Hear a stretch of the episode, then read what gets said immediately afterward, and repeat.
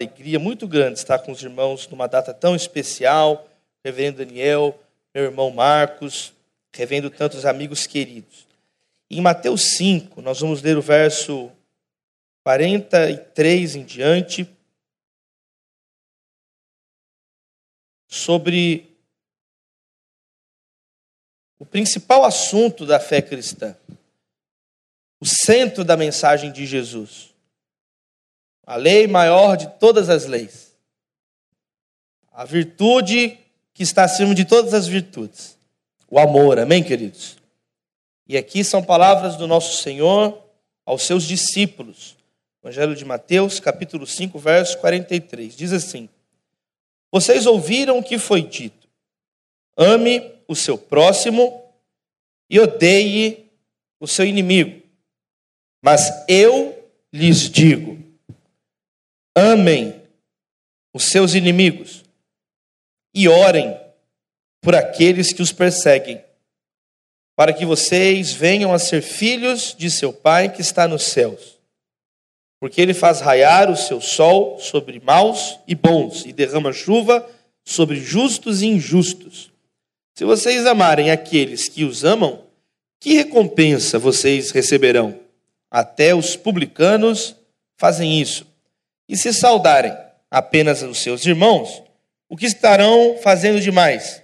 Até os pagãos fazem isso. Portanto, sejam perfeitos, como perfeito é o Pai celestial de vocês. Que a palavra de Deus frutifique, multiplique sobre as nossas vidas e famílias, sobre esta igreja, no nome poderoso de Jesus. Amém, queridos?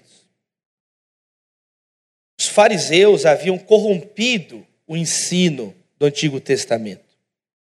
E eles incluíram na vida deles o ódio. Para os escribas e fariseus que Jesus está atacando frontalmente, a vida era dividida em quem eu odeio e quem eu amo. Eles dividiam a vida em uma polarização.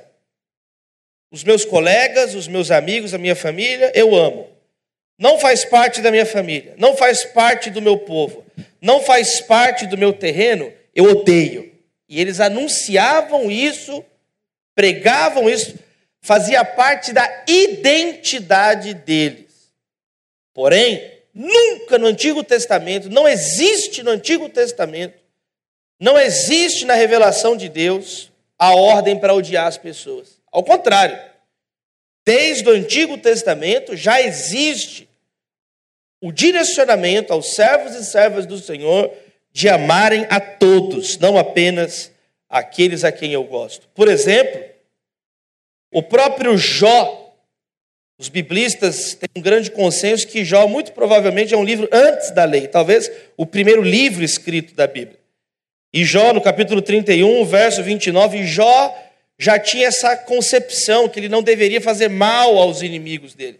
Por isso, quando ele está apresentando a causa dele diante de Deus, Jó diz assim: se a desgraça do meu inimigo me alegrou, ou se os problemas que teve me deram prazer, eu, que nunca deixei minha boca pecar, lançando maldição sobre ele, se os que moram em minha casa nunca tivessem dito, quem não recebeu de Jó um pedaço de carne? Então aparece na conversa de Jó com Deus essa compreensão que Jó já tinha, que ele não deveria maltratar, humilhar covardemente os adversários dele, ele sendo tão poderoso. Mais do que isso, lá em Êxodo, no capítulo 23, verso 4 e 5, agora, expressamente na lei, existe o seguinte comando ao povo de Deus: se você encontrar perdido o boi ou o jumento que pertence ao seu inimigo, leve-o de volta a ele. Se você vir o jumento de alguém que o odeia caído sob o próprio peso de sua carga, não abandone, procure ajudá-lo. Agora, em Êxodo, existe uma ordem aos servos e servas de Deus, o povo de Deus, de não destruir os pertences do inimigo. E por fim, Provérbios 25, apenas três textos que eu gostaria de citar do Antigo Testamento. Provérbios 25, verso 21 e 22, que é citado pelo próprio apóstolo Paulo. Quando Paulo em Romanos 12 vai falar de nós não nos vingarmos, mas confiarmos em Deus acima de todas as coisas, amém, queridos? Quando ele precisa de um exemplo no Antigo Testamento, ele não tem a menor dificuldade de encontrar. E lá em Provérbios 25, verso 21 está escrito: Se o seu inimigo tiver fome, dele de comer, se tiver sede, dele de beber, fazendo isso, você amontoará brasas vivas sobre a cabeça dele e o Senhor recompensará você. Que nós possamos ter nesse aniversário, que nós possamos ter nesses dias de polarização no Brasil, que nós possamos ter hoje e sempre um batismo no amor de Jesus. Amém, queridos irmãos? Jesus, então, ele vai combater esse, esse ensino popular dos escribas e fariseus, mas que era mentiroso. Não é porque algo é popular que ela é necessariamente correta, né? Não é? Jesus está mostrando que não, que era um ensinamento que deveria ser combatido. Então Jesus reafirma que Deus nunca ordenou o ódio. Quantas pessoas estão tristes hoje por causa de ódio no coração, de amargura? A Bíblia fala que o ódio vai criando uma raiz no coração, a raiz de amargura, lá em Hebreus 12. Isso vai contaminando a pessoa e vai contaminando quem está perto dela está escrito em Gálatas, o apóstolo Paulo diz que o ódio é uma obra da carne. Ódio, ciúmes, gritaria, inveja, facções, sedições, são obras de pessoas que ainda estão nas trevas. O ódio ao inimigo fazia parte da religião dos fariseus. Aí Jesus, ele está aqui no Sermão do Monte falando com os discípulos dele. Ele subiu no monte, os seus discípulos se aproximaram dele e ele passou a ensiná-los: Bem-aventurados os pobres em espírito, porque deles é o reino dos céus. E a cada frase de Jesus no Sermão do Monte, ele está despedaçando o orgulho das pessoas. Jesus está chutando o ego das pessoas, sem piedade. Cada frase de Jesus no Sermão do Monte é ele mostrando que não é esse o caminho do céu, não é esse o caminho da alegria, não é esse o caminho de Deus para nós mas é o caminho do amor. E aqui é um texto-chave na Bíblia. É a primeira vez, então, que aparece a palavra ágape, amor, aqui no Sermão do Monte. É quando Jesus começa agora, então, a amarrar tudo que ele está ensinando. E ele diz: amem, ágape, agapate, ele diz. Amem, agapate os seus inimigos e intercedam por aqueles que perseguem vocês. Então Jesus ele tira da nossa vida, da nossa mente, ele tira do sistema de fé cristã o conceito do ódio. O ódio não deve ser uma marca dos cristãos. O ódio definitivamente não é uma marca de um seguidor de Jesus. Jesus não autorizou nem o ódio aos inimigos. Porque você pode dizer, não, mas eu estou sendo injustiçado. É interessante lembrar que Jesus não está falando aqui de um inimigo, um justo inimigo. Ele está falando da inimizade injusta. Se você ler o Sermão do Monte, ele está falando da pessoa maldosa, porque tem gente também que, pelo amor de Deus, meus irmãos, pastor, estou sendo perseguido. O que, que você fez? Eu roubei um banco. Não, você tem que ser preso, é diferente. Eu estou sendo perseguido, por quê? Não, porque eu adulterei, eu tenho cinco esposas, eu acredito tanto na família que eu tenho cinco de uma vez. Não, você é um sem vergonha, diferente. Você não está sendo perseguido, você está sendo, você está sendo desmascarado, porque você é um pilantra, você é um ladrão, você vai contra o bom senso, contra a lei, contra a Constituição, você é contra o que é certo, você é inimigo das coisas corretas. Quem está entendendo, amém, queridos? Então, Jesus está falando da pessoa que está fazendo bem, está na presença de Deus, está lutando com a vida, está misturado amor com dor, e a pessoa só apanha, só apanha. Aí começa a ter um sentimento, peraí, eu vou agora, eu agora vou começar a exigir meus direitos. Quem está entendendo o que eu estou dizendo? A pessoa começa, eu cansei de apanhar, eu cansei de sofrer. Aí quando esse sentimento aflora na nossa vida, a Bíblia é muito clara, o, o pecado não é ter esse sentimento, irai-vos, mas não pequeis. O pecado que Jesus está dizendo é quando esse sentimento cresce e aí começa a dominar o meu comportamento. mas começa a dominar o meu sistema doutrinário, que é o caso dos fariseus. O caso dos fariseus não é que eles tinham se dominado, já estava institucionalizado o ódio. Isso está errado. Isso estava errado antes, isso está errado hoje, e isso estará errado enquanto a palavra estiver de pé, e o próprio Jesus diz que céus e terra passarão, mas as palavras dele não passarão. Amém, queridos? Então está errado. Se você é conhecido por aquilo que você odeia, você é tudo menos um cristão. Não existe autorização bíblica para te chamar de um cristão, de uma cristã bíblica, se você é conhecido por aquilo que você odeia. O cristão, pelo contrário, ele tem que ser conhecido pelo amor dele a Deus e ao próximo. Amém, queridos? E Jesus coloca aqui, eu quero deixar então três lições de Jesus sobre esse assunto tão urgente para nós hoje, como igreja, como brasileiros, brasileiras.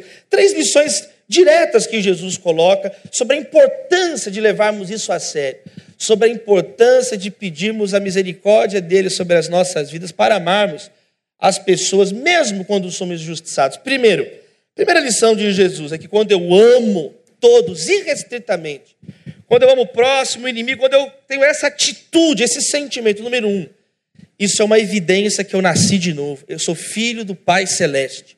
Porque Jesus diz assim no verso 45: Para que vocês venham a ser filhos de seu Pai que está nos céus. Número um, é uma segurança, uma prova, um critério para você mesmo. Será que eu sou um cristão mesmo? Você já reparou? Tem duas pessoas brigando uma com a outra. Então, cada um acha que está certo, não é assim? Cada um acha que está certo. E às vezes você está em várias brigas e você acha que você está certo. Jesus está mostrando aqui a figura do Pai, o nosso Deus. Amém, queridos? Você, o Filho de Deus, ele vai abrir mão das coisas. O Filho de Deus, ele vai se aproximar sempre do altruísmo e não de ser uma pessoa grossa, insuportável, arrogante. Você quer saber quem é o Filho de Deus na história? Comece a olhar quem vai abrindo mais mão das coisas. Tem hora de exigir direitos, mas tem hora de abrir mão de direitos. Amém, queridos? Então Jesus está nos dando essa orientação. Por isso que está escrito em 1 João 3, verso 10. Desta forma, sabemos quem são os filhos de Deus e quem são os filhos do diabo. João usa do modo explícito e direto. Quem é o filho de Deus e quem é o filho do diabo? Resposta: Quem não pratica justiça não procede de Deus, tampouco quem não ama seu irmão. É o critério que define o seguidor de Jesus. Aí ele vai dizer, 1 João 3,14: Sabemos, ó, quem? Sabemos, nós sabemos, sabemos, eu sei que eu passei, passamos da morte para a vida, por quê? Porque amamos nossos irmãos. Quem não ama permanece na morte. E mais um texto ainda, 1 João 4, verso 8. Quem não ama não conhece a Deus, porque Deus é, Deus não é ódio. Não existe na Bíblia falando que Deus é ódio, Deus é amargura, que Deus é estúpido. Existe esse texto? Não existe esse texto. Mas existe na Bíblia que Deus é luz, que Deus é fiel, que Deus é amor, o caráter de Deus é amor. Graças a Deus que Deus não é brasileiro. Amém, meus irmãos? Foi o nosso tema aqui no primeiro fórum. Deus não é brasileiro. Brasileiros somos nós, Deus é amor. Então, queridos, essa é uma primeira lição de Jesus. Quando vocês agem assim, vocês mostram que vocês são filhos do Pai Celeste. Então, Efésios 5: sede, portanto, imitadores de Deus, como filhos amados, e andem em amor, como Cristo vos amou e entregou a si mesmo, como oferta e sacrifício de aroma agradável a Deus. Então, a imitação de Deus é na prática do amor. Não é assim? O filho não tem o DNA do pai? Tem ou não tem? O filho não tem o DNA do pai? É assim, é isso que Jesus está nos ensinando. Que nós temos a marca do pai quando nós amamos. Um comportamento mais pacífico, menos beligerante. Jesus, ele então mostra essa primeira lição. A lição da minha filiação espiritual. Quando eu amo, quando a atitude de amor controla as minhas decisões, é um indício poderoso, de acordo com as Escrituras, de que eu pertenço a Deus. Porque Jesus uniu os dois mandamentos: amar a Deus acima de todas as coisas e o próximo como a si mesmo. Então, a fé cristã é caracterizada pela união desses dois preceitos. Quando eu amo a Deus e não, e não, e não amo o próximo, eu não sou um cristão. Eu posso ser um místico, eu posso ir para um mosteiro, mas de acordo com Jesus, eu sou tudo, menos um filho do Pai. Porque quem ama o Pai, de acordo com Jesus, vai amar o próximo. Agora, se eu amo o próximo, mas também não amo a Deus, eu tampouco sou um cristão. Se eu sou um defensor do altruísmo, mas não amo a Deus, quero a glória para mim, ou seja lá o que for, que não for Deus, de acordo com Jesus, eu também não sou um cristão. A singularidade da fé cristã é amar a Deus de todo o coração, alma, entendimento e forças, e o próximo como a mim mesmo. Aí está falando de evangelho. Os muçulmanos não ensinam isso. Os judeus não colocavam dessa maneira, tanto é que Jesus está aqui ensinando eles a interpretação correta. Os budistas não ensinam isso, os ateus não ensinam isso. Esse é o ensinamento cristão. Esse ensinamento tem que ser reafirmado nas nossas vidas hoje, amém, meus amados irmãos? No meio dessa confusão, as pessoas sem um pingo de temor de Deus, sem um pingo de reverência diante das coisas do Senhor, isso é lição é, é maternal da fé, mas infelizmente precisa reafirmar, precisamos ensinar, faz parte do nosso centro de valores na Bíblia, amém? Quantos recebem essa palavra em nome de Jesus, amém, queridos?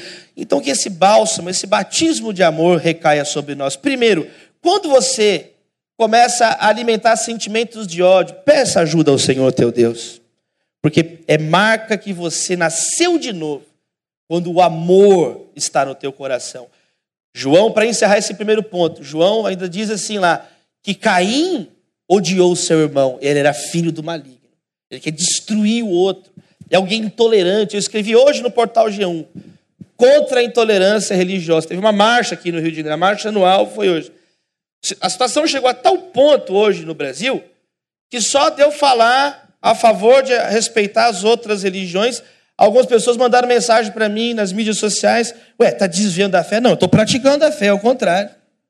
É você que está desviado, que é um fariseu, filho do demônio, que não percebeu. Sem brincadeira, a pessoa escreveu para mim assim: Nossa, pra, olha, vê se tem juízo. Para que demonizar o intolerante? Para quê? É crime. Primeiro lugar, é crime. É anti o evangelho. É o oposto do evangelho. Quer celebrar a intolerância? É isso que você está me falando? Então, chegou um ponto. Gente, nós estamos ficando loucos. O que está acontecendo? Você ficou louco de ir para a internet xingar os outros? Qual é o teu problema? Você não tem educação, não? Você não tem berço, não? Eu até entendo a pessoa que não tem um pai, não tem uma mãe, fica com raiva de tudo. A velha crônica do, do Rubem Braga, a famosa crônica, o cobrador, é o menino que sai cobrando tudo de todo mundo. Ele acha, ele pode, só pode cobrar de todo mundo. Está errado. Jesus matou esse cobrador no nosso coração, amém, queridos irmãos? Peraí, é a graça, é pela graça, meus amados irmãos. Então, a primeira oração, que nós possamos reafirmar a nossa filiação espiritual, amém, queridos irmãos? Segunda lição de Jesus é que, ele, ó, na sequência ele fala, então, olha como é que é meu pai faz raiar o sol sobre bons e maus, derrama chuva sobre justos e injustos. E ele diz: E se vocês amarem aqueles que amam vocês, que recompensa receberão? Vocês vão ser como os publicanos. Os publicanos fazem isso. Os publicanos eram os coletores de impostos. É sinônimo para hoje de político corrupto. Era o, o judeu que pegava o dinheiro do povo dele e dava para o Império Romano. Então, era o símbolo da corrupção política no povo judeu, era o publicano, a imagem do publicano.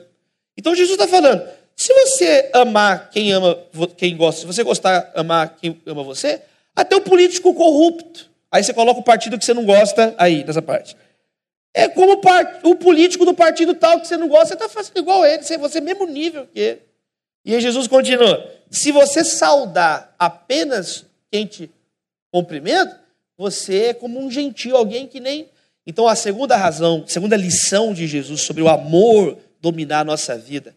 O amor, eu sou filho de Deus. Segundo, então, quer dizer, eu mostro para mim mesmo, eu tenho essa convicção interna. Segundo, eu testemunho aos outros que eu sou filho de Deus. Amém, queridos?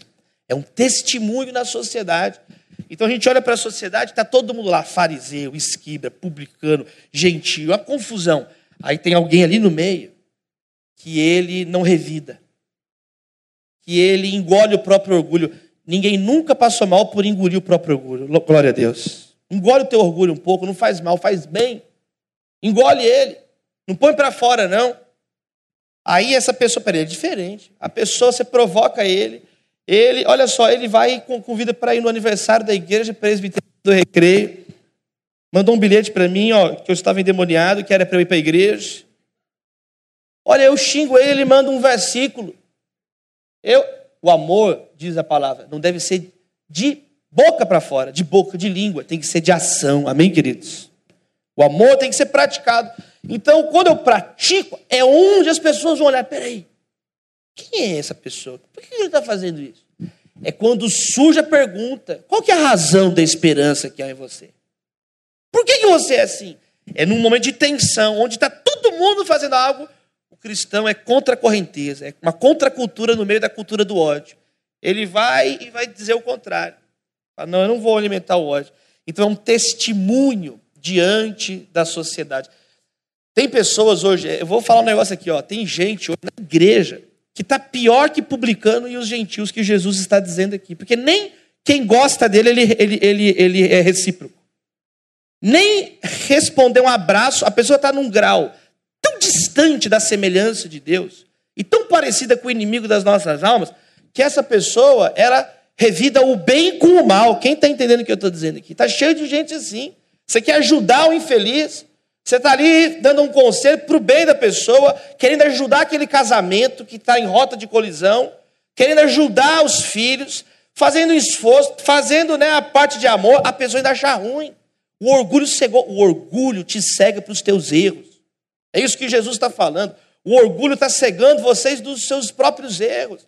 E nós nos tornamos pessoas mesquinhas, pessoas pequenas, pessoas que não, não nem cumprimentar, você cumprimenta mais, se torna pessoa estúpida. Tudo é brigando, não tem tempo para ninguém, não tem tempo para nada. Sempre tem uma desculpa. Aí vem alguém, conta um problema, você tem um problema maior para contar. Pelo amor de Deus, isso é insuportável, meu irmão. Já viu? É um mecanismo. Tá aqui o doutor Daniel, reverendo Daniel, psicólogo, doutor. Ele te explica isso aqui.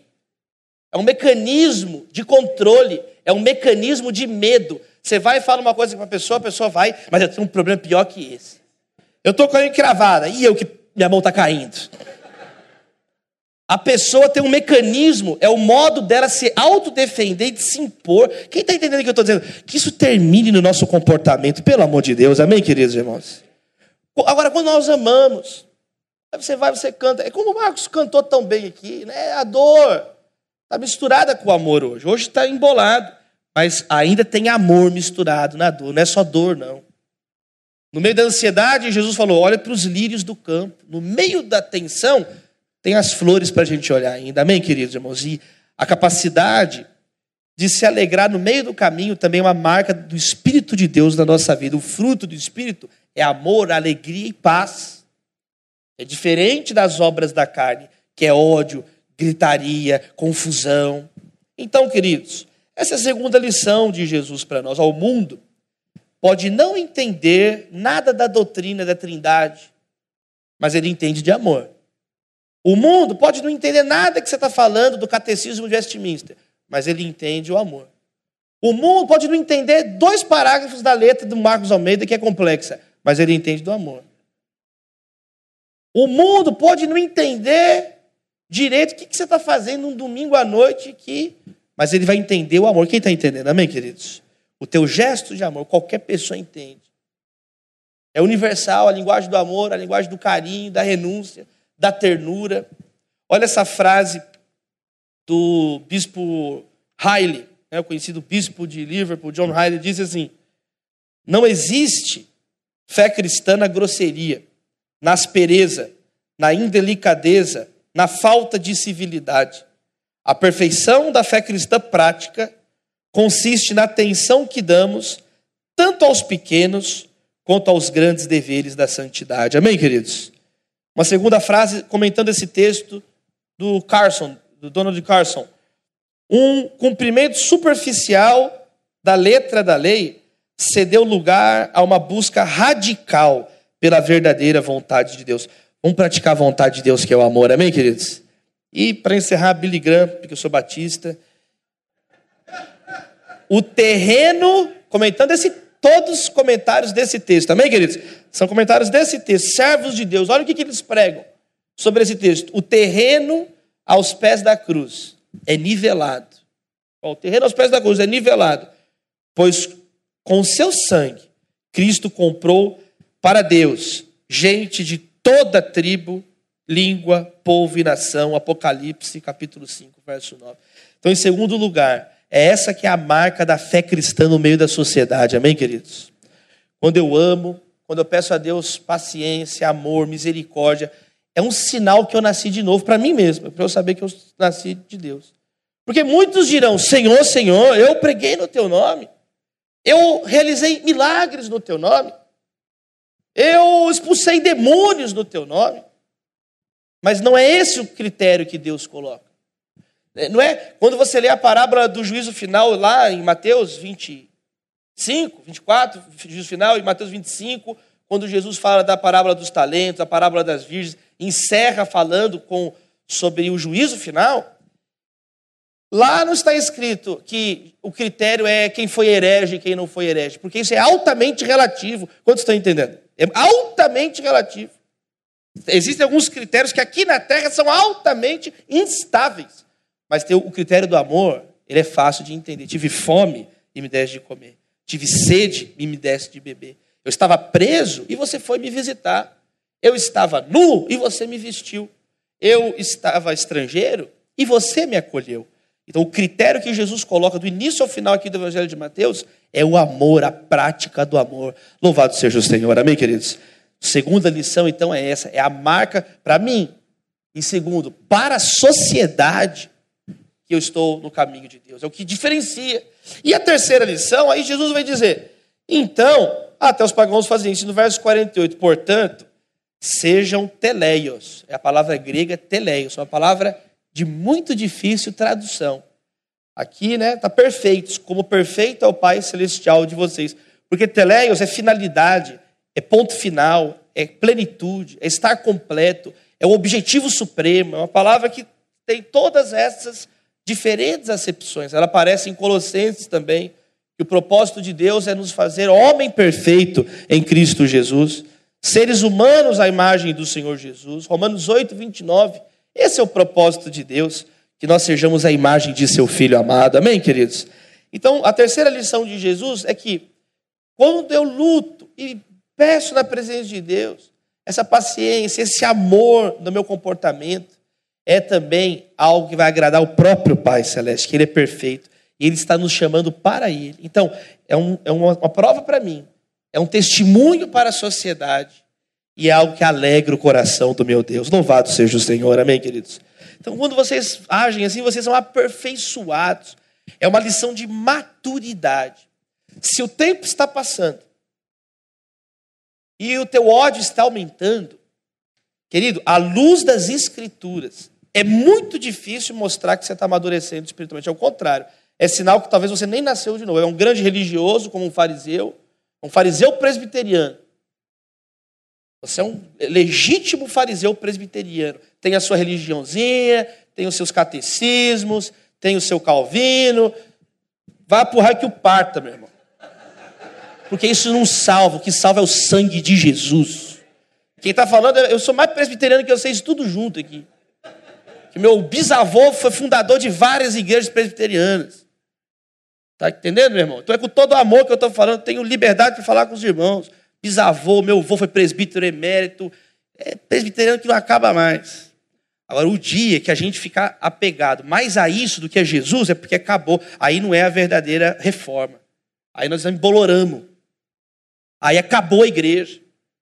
Aí esclerosou, não é nem eclésia, é esclerose. Acabou. Então, queridos, fica o apelo do fundo do coração. Amém, queridos irmãos? Fica o apelo do fundo do coração. Vamos amar as pessoas. Olha algumas frases para a gente orar aqui encerrando. A autoridade, então, de Jesus é muito forte nesse texto. Porque tudo isso que ele disse, ele cumpriu. Ele chega na cruz, o que, que ele faz? Pai, perdoa porque eles não sabem o que fazem. Ele, fez, ele mandou orar por quem persegue, ele orou por quem persegue. Amém, queridos? Ele falou para amar o inimigo. Quando Judas chega diante dele, o que, que ele fala com Judas? Amigo, aqui vieste. Então, tudo que Jesus está ensinando aqui no início do ministério, conforme Mateus, é exatamente o que ele vai cumprir plenamente na cruz. E ele é Cristo. Cristo significa ungido. O que, que significa cristão? Ungido. Pequeno Cristo. Pequeno ungido. Na unção do Cristo. Na mesma capacidade de Cristo. Então, o Espírito de Cristo esteja sobre a nossa família, nosso casamento, a nossa igreja. Amém, queridos? E que nós possamos continuar frutificando. Jesus é o retrato do equilíbrio, querido. Jesus é o retrato da maturidade, ele é a imagem de Deus, ele é o último Adão, ele é a finalidade do ser humano. É muito lindo. O cristão, então, tem que ser conhecido por aquilo que ele entrega, não por aquilo que ele tira dos outros.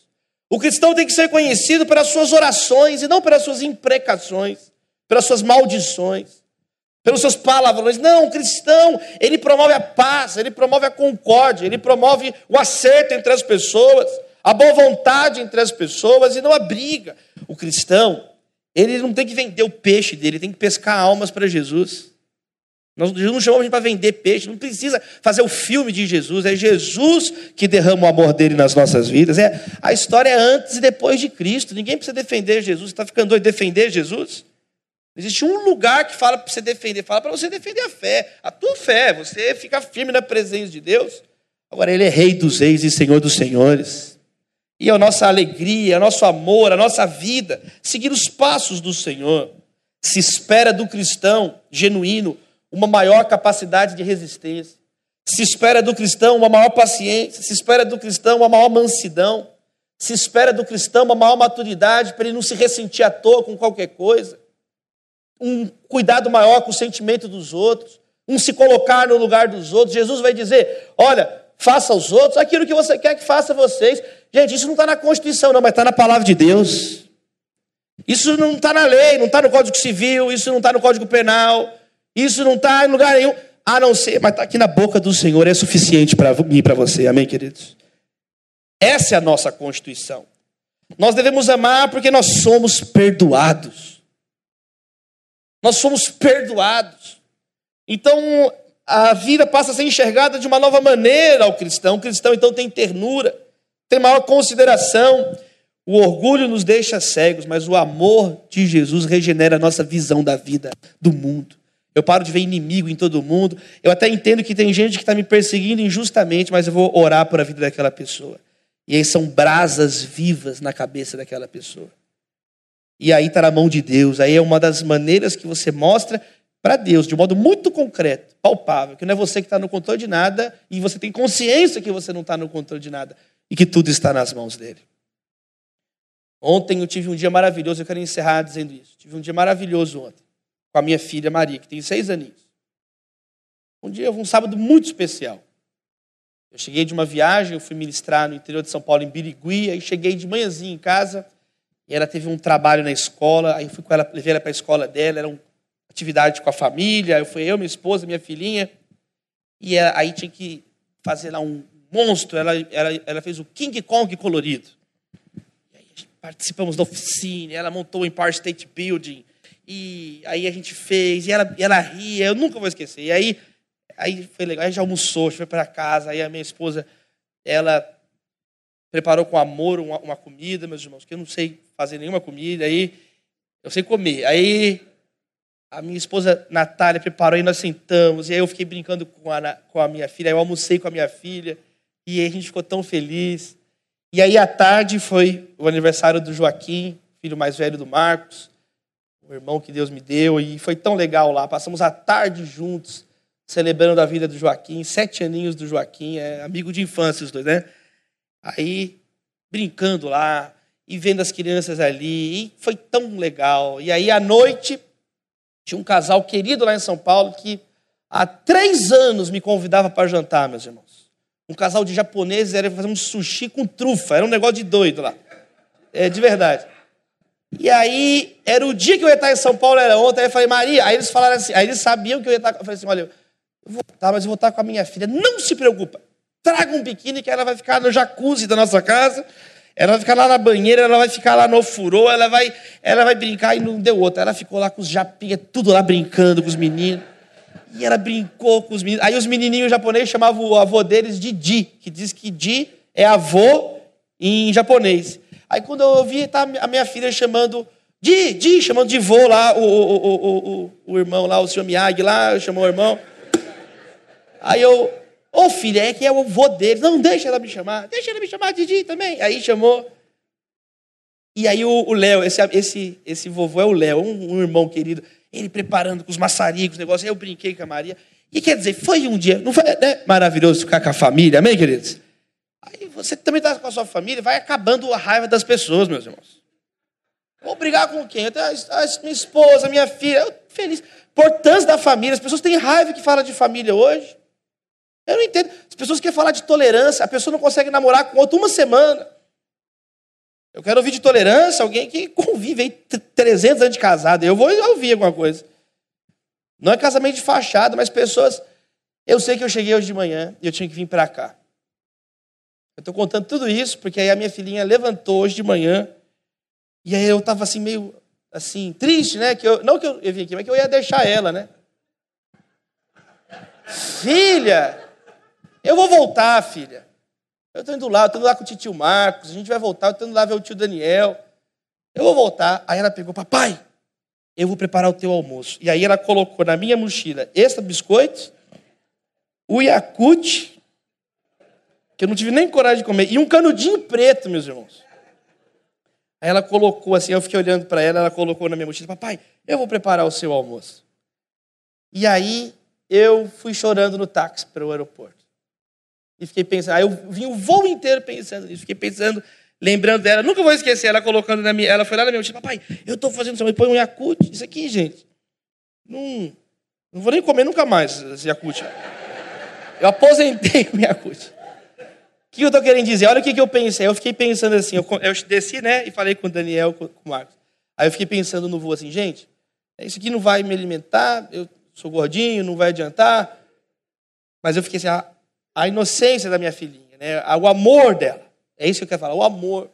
E o carinho dela, o jeitinho dela. Na cabeça dela, isso aqui resolve. Aí, aí eu estava pensando na pregação.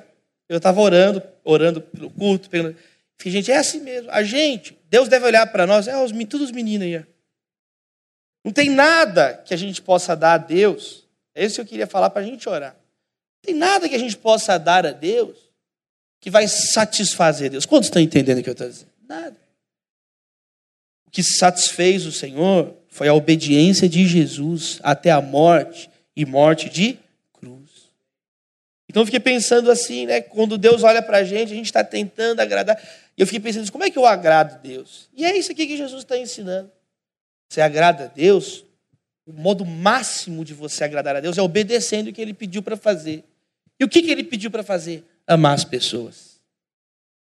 O que eu estou querendo dizer é que esse é um ensinamento inequívoco da fé cristã. A singularidade da fé cristã não é o teísmo. Os judeus são teístas, os muçulmanos são teístas. Singularidade da fé cristã não é o juízo final, todas as religiões têm o juízo final. A singularidade da fé cristã é o amor de Deus derramado em Cristo Jesus. Por isso está escrito em Romanos 13, verso 10. Abra suas mãos. O amor não pratica o mal contra o seu próximo. Portanto, o amor é o cumprimento da lei. Por isso está escrito em 1 Coríntios 13, 13: Fica a fé, a esperança e o amor, mas o maior deles é o amor. Por isso Jesus diz em João 13, 34 e 35: Um novo mandamento lhes dou: amem-se uns aos outros, como eu os amei. Vocês devem amar-se uns aos outros.